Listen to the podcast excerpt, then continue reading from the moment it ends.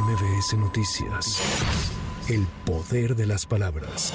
El presidente Andrés Manuel López Obrador dio a conocer durante su conferencia de esta mañana que Alicia Bárcena, actual embajadora de México en Chile, será la nueva secretaria de Relaciones Exteriores en sustitución de Marcelo Ebrard. Vamos a informar acerca de la sustitución del secretario de Relaciones Exteriores, Marcelo Ebrard, que como se sabe, pidió salir de la Secretaría para llevar a cabo labores partidistas. Mientras ocupa el cargo la nueva eh, secretaria de Relaciones Exteriores, va a estar encargada del despacho, como lo establece el procedimiento, la diplomática Carmen Moreno Toscano, que actualmente se desempeña como subsecretaria de la Secretaría de Relaciones Exteriores y ya designado para ocupar ese cargo a también diplomática Alicia Bárcena.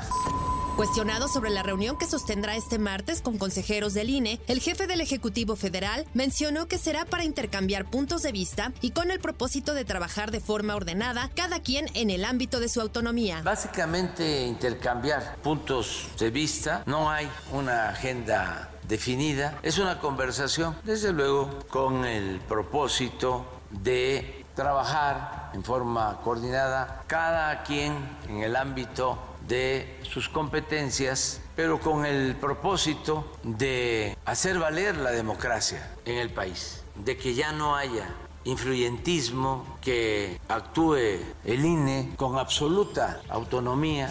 Luego de que el presidente López Obrador ventilara que le preguntó a la secretaria de Seguridad, Rosa Isela Rodríguez, si continuaría en su cargo o buscaría alguna candidatura, la secretaria aclaró que seguirá en el gabinete. Hay dos propuestas y yo le pedí que por favor me permitiera seguir formando parte del gabinete que él encabeza. Un gabinete histórico, un gabinete que tiene mucho trabajo, que trabaja para el mejor presidente que hemos tenido en los últimos tiempos. Así que él me propuso, me hicieron otra propuesta y le dije, ¿me permite seguir en su gabinete? y creo que aceptó, presidente.